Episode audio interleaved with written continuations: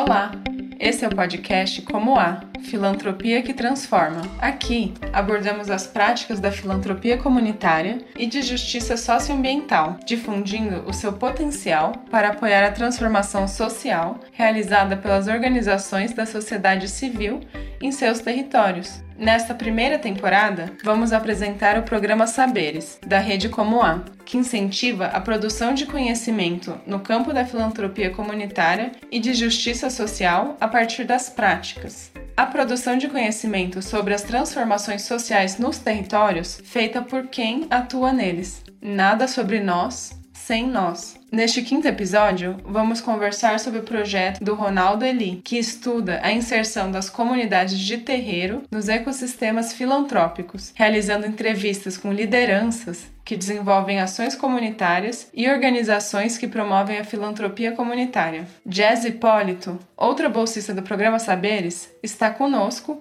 para mediar essa conversa com Ronaldo. Olá, olá a todas e todos. Eu sou a Jazz Hipólito, sou uma feminista negra, ativista, mas também sou uma profissional da comunicação. E hoje eu vou conversar aqui com meu colega Ronaldo e eu gostaria que, que ele se apresentasse aí para gente. Ronaldo, seja muito bem-vindo. Salve, salve todos os ouvintes, todas as ouvintes. Meu nome é Ronaldo de Emanjá, eu sou zelador do terreiro Sítio das Matas, em Itacaré, Bahia, que fica no Quilombo Santo Amaro, né, localizado no território desse município. Um quilombo com uma história bastante forte, onde a gente está desde 2015 e vem trabalhando aqui para contribuir com o desenvolvimento do quilombo mesmo, né, que é o, o principal objetivo da parte social do trabalho da gente, para além do, da atuação religiosa que o terreiro já tem. Muito bom estar tá com comunidade quilombola, de terreiro, de axé, super importante. E aí eu queria que você contasse um pouco pra gente qual foi a sua motivação para escrever o projeto, o que é que foi o grande estalo aí que deu para você aplicar aí para essa oportunidade na rede como a.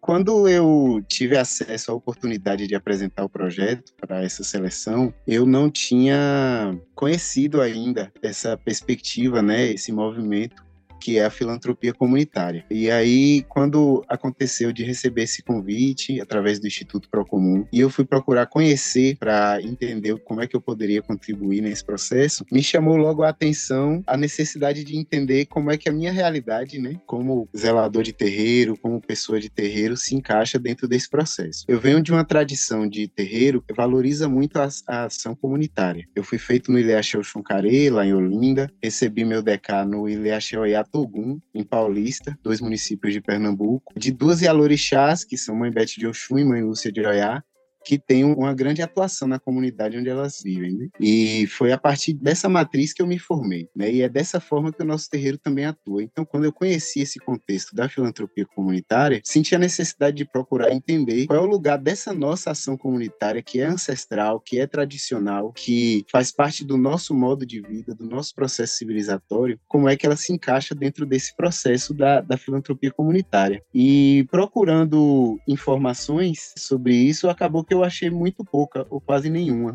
Embora eu tenha achado algumas informações assim que me chamaram a atenção por dialogar, né, potencialmente com a realidade dos terreiros, mas eu percebi que essa grande contribuição que os terreiros dão no campo da ação comunitária no Brasil, ela ainda é invisível dentro do campo da filantropia comunitária. Então, o principal propósito dessa proposta que a gente trouxe é realmente visibilizar, contribuir para visibilizar e legitimar a importância da ação comunitária dos terreiros e a importância desse movimento da filantropia comunitária que redistribui recursos, que procura promover transformações sociais reais e legítimas. Então, aproximar esse movimento desse, desse processo de ação comunitária de terreiros que é consolidado, é real e que a gente não faz nem ideia do tamanho da contribuição que esses terreiros dão para as comunidades onde eles estão inseridos, né? Eu aprendi que o terreiro é o hospital do pobre, é o psicólogo do pobre, às vezes é até o supermercado do pobre, onde a pessoa não tem o que comer e vai lá buscar. E isso acontece desde quando a gente está aqui. Né, desde quando a gente foi sequestrado e trazido para cá, enquanto povo negro. Né? Então é impossível mensurar o tamanho da contribuição que os terreiros já deram nesse campo. Mas ainda assim essa contribuição ainda é invisível. Então a, a missão aqui é contrapor essa realidade, evidenciar essa contribuição e evidenciar para esse movimento da filantropia comunitária a necessidade de incluir os terreiros, de direcionar recursos, de trazer os terreiros e de criar formatos para acolher as comunidades tradicionais de matriz africana dentro desse movimento. Eu fico bem feliz de ver e de estar vivenciando essa experiência com uma iniciativa que dialoga diretamente dos terreiros, porque de fato é uma contribuição histórica, né? E que, assim como você falou, extremamente invisibilizada, né? Eu queria que você trouxesse pra gente como é que foi esse desafio quando depois que você foi aprovado, né? Teve o início das reuniões aqui com a Rede Comunar e com os outros bolsistas, como é que foi internamente para o terreiro receber essa notícia de que tinha tinha sido então aprovado o projeto, a iniciativa e como é que foi aí os desafios para você conseguir elaborar uma metodologia, né, para executar o projeto?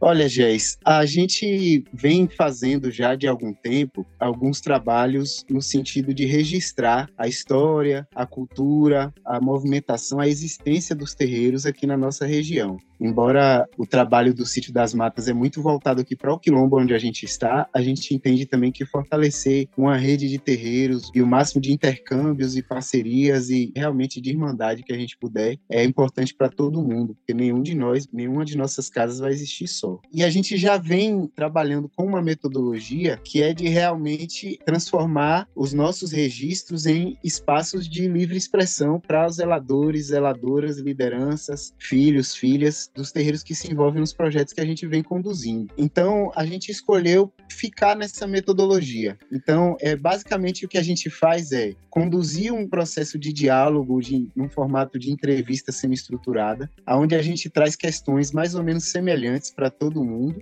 no sentido de a gente gerar podcast, gerar e-book, gerar materiais aonde essa fala da forma mais próxima possível do que foi falado seja transmitida adiante. Então, para esse projeto, a gente decidiu seguir com essa metodologia, abordando esse tema, produzir entrevistas com os zeladores, zeladoras, lideranças de terreiro do sul da Bahia e a partir dessas entrevistas editar podcasts e publicar um e-book. Os podcasts, eles vão ter umas edições mais, uns cortes mais definidos né? Porque o objetivo do podcast é apresentar elementos essenciais da entrevista e estimular que as pessoas possam ler o material mais completo que vai estar no e-book, né? A gente resolveu abordar o sul da Bahia pelo desafio de tentar abarcar uma realidade muito maior do, que a nossa e acabar nos perdendo em problemas de produção, de organização e, e, e isso acabar afetando o conteúdo, né? Então a gente resolveu ter uma visão da realidade mais próxima da gente aqui. A região sul da Bahia é muito rica rica em terreiros de matriz africana, de diversas nações, Angola, Queto, Ijexá. A nação Ijexá, inclusive, é uma nação muito própria daqui do sul da Bahia. E a gente entende que esse,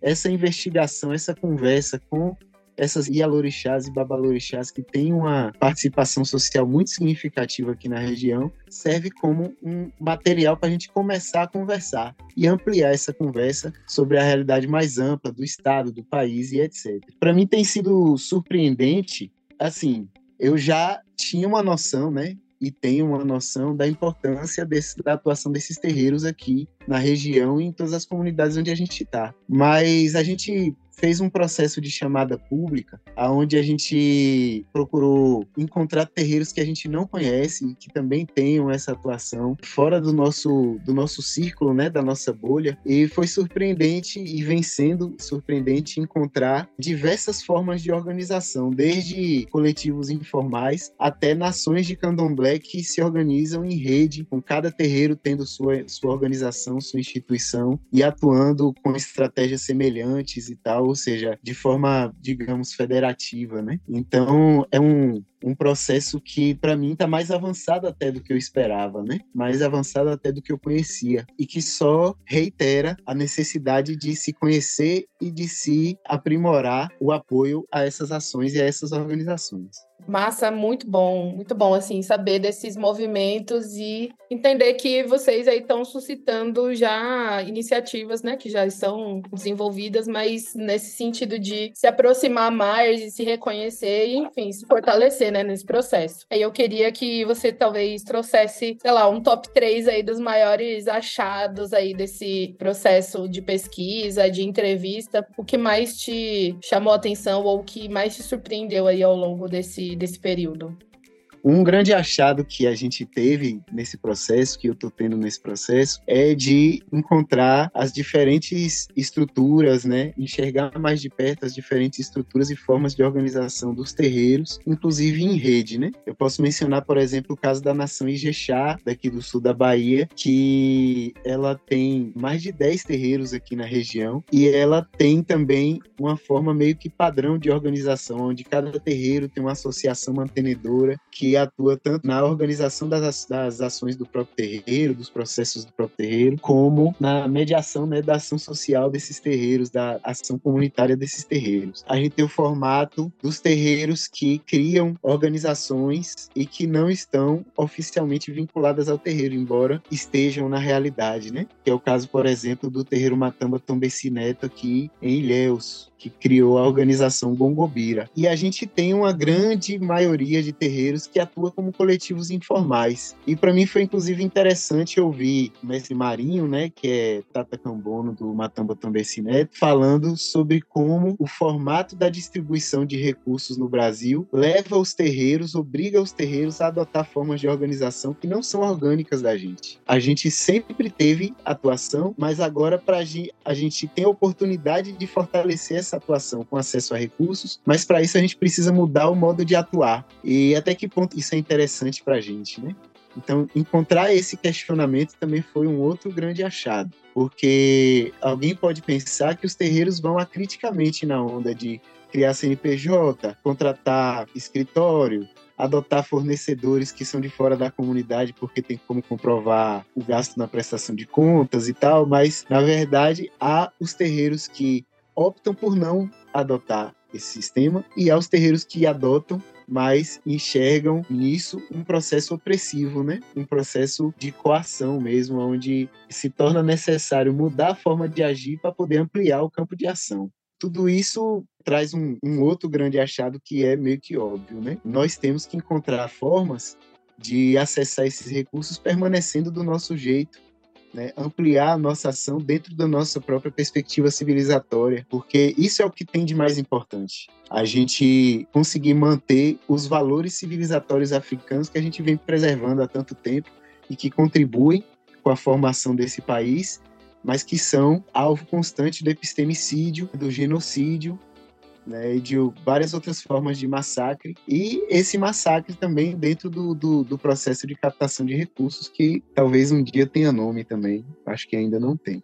Eu acho que não tem, mas eu acho que é uma boa, um bom momento para a gente começar a nomear esse processo, né? Não, porque não é só de invisibilização, realmente de, enfim, impedimento, né? E também de alteração dos valores, né? De uma comunidade. Então, isso é muito grave, né? Porque as, as comunidades acabam tendo que se adaptar e fazer alguns processos que, como você disse, não é a prática, né? Do, da comunidade. Então, tem sempre que se encaixar para conseguir alguma coisa, né? Nossa, eu achei super massa esses elementos que você trouxe e são pontos bem fundamentais e que eu também encontrei na minha pesquisa junto com mulheres negras de organizações do Norte e do Nordeste, onde elas também falaram muito sobre ter que adaptar o formato de execução, né, de ação para se encaixar nos editais, né, nas iniciativas para captação de recurso, né? E o quanto isso impacta no território, mas também na vida cotidiana, né, das pessoas que estão ali executando é, o trabalho trabalho coletivo, né?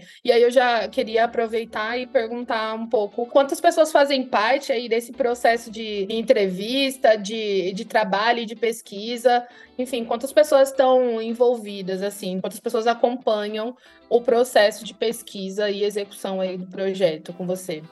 É, nós estamos com uma equipe de três pessoas, né? Mas a gente ainda vai iniciar o processo de edição, então provavelmente vai agregar mais um editor aí. Tem uma pessoa responsável que é Magu, né? Juremeira, também faz parte aqui do nosso terreiro e da nossa família, que é responsável pela parte de design, é, diagramação. Aí eu tô fazendo o processo das entrevistas e Suama Ferreira, que é minha filha aqui do terreiro, que tá trabalhando na transcrição das entrevistas para a produção do e-book. Né? É, e a gente está agregando aí nesses próximos dias mais uma pessoa para trabalhar na edição de áudio né, e finalização dos podcasts. A gente teve um atraso aí no processo, acabou que nós estamos na reta final para fazer uma produção agilizada. É uma equipe que está dando conta do processo aí, vai ficar um material muito bom. Nossa, sem sombra de dúvidas, assim. E a comunidade mesmo, ela também está envolvida nesses processos ou vocês acabam centralizando mais na equipe e depois, enfim, devolvendo para a galera avaliar e dar algum palpite? Como é que vocês têm pensado essa metodologia que, digamos, sei lá, pós-produção, talvez, não sei? Eu penso mesmo que a gente deve promover diálogos dentro da nossa comunidade sobre esse tema. Estou procurando envolver principalmente a rede dos terreiros aqui de Itacaré num diálogo a partir dessa produção, mas é como você disse, é uma pós-produção. Fora isso, antes da gente estar tá liberando os programas e, e o e-book, é a intenção da gente estar tá mostrando primeiro esse pessoal para quem foi entrevistado, para refletir dentro da sua comunidade, da forma como achar melhor e dar uma devolutiva. Mas o principal retorno que eu queria construir a partir desse processo é o de a gente pensar como nós podemos construir a nossa inserção e o nosso espaço dentro desse contexto do financiamento privado de projetos através da filantropia comunitária. Não só construindo ferramentas de inserção dentro dos fundos que já existem, dentro dos movimentos que já existem, mas eu penso principalmente que a gente deve refletir e se esforçar para construir um fundo ou vários fundos que sejam, né, na verdade, quantos fundos nós pudermos, voltados especificamente para os terreiros, para a realidade dos terreiros, para a maneira de atuar dos terreiros e para os objetivos que os terreiros têm nas comunidades. Porque, como você falou, Jéssica, eu não tinha dúvida de que na sua pesquisa ia aparecer essa informação sobre a necessidade da gente se adequar. E essa necessidade da gente se adequar, ela é ruim em muitos aspectos. E muitas vezes ela afasta a gente do nosso principal objetivo. Às vezes, para manter a engrenagem funcionando, a gente vai fazer alguma coisa que a gente nem ia fazer.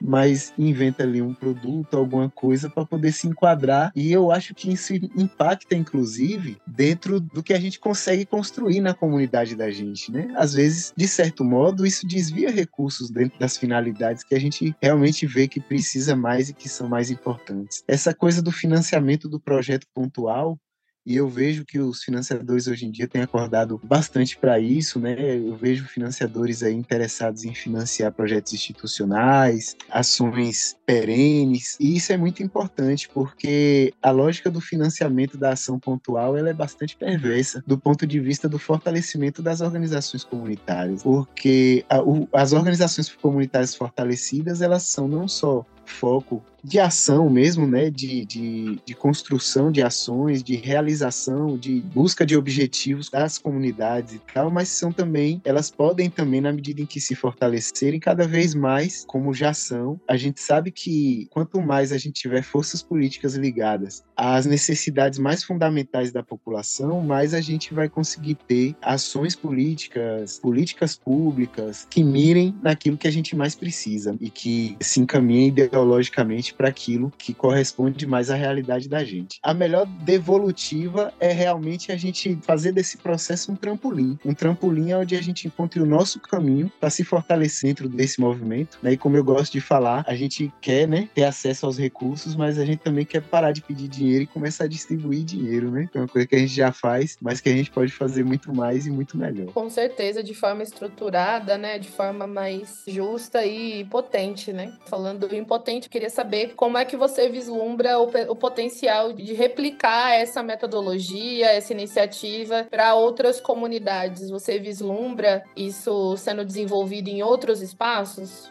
O que eu vislumbro no momento, a partir desse processo, é fortalecer uma discussão com a rede de terreiros de Itacaré e fortalecer um diálogo com possíveis financiadores para a gente começar a desenvolver experiências de financiamento dentro do próprio contexto dos terreiros. Então, a gente criar um fundo para terreiros, gerido por terreiros, eu acho que é, a melhor, é o melhor desenvolvimento que a gente pode ter a partir desse processo, aplicando as reflexões que a gente possa fazer pelo material que foi produzido, mas principalmente pela experiência milenar que a gente já tem. Eu acho que a melhor, o melhor fruto é a gente transformar esse discurso numa realidade. A, intenção é essa. Com certeza vai ser o grande pulo do gato aí, vocês conseguirem fazer esse processo e solidificar essa iniciativa e, materializando ela, seja num fundo, mas em experiências que eu acho que a gente, enquanto comunidade negra, ainda realmente precisa falar mais sobre acesso a recursos, gerenciamento financeiro de, de recursos, seja nacional, seja internacional, e, sobretudo, colocar aí no centro do debate as comunidades de axé, os terreiros, porque de fato movimentam um dinheiro que não é contabilizado no universo da filantropia, mas que a prática é exatamente essa, né? Tem essa base filantrópica aí, apesar de não ser reconhecido. A gente está caminhando agora para o final, então já quero aqui deixar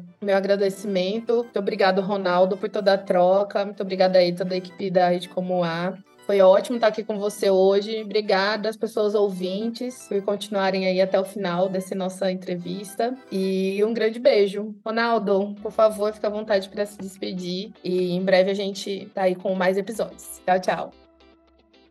É isso, eu também quero finalizar agradecendo, não só pelo espaço no podcast, pelo espaço no programa. Eu acho que ter a possibilidade de trazer essa discussão dentro do, pro, do programa já é por si é algo de valor, né, algo que deve ser valorizado estou muito animado de ver o resultado não só desse trabalho, como de todos os irmãos e as irmãs que estão aí produzindo também. É, acho que a rede como a e o, os ecossistemas filantrópicos, né, que é como o pessoal se chama, tem muito a ganhar dando atenção a esses processos que estão né, se desenrolando através do programa Saberes e procurando incorporar esses conhecimentos de forma prática nos trabalhos da rede. Né? Então, vamos aguardar aí os próximos capítulos, né?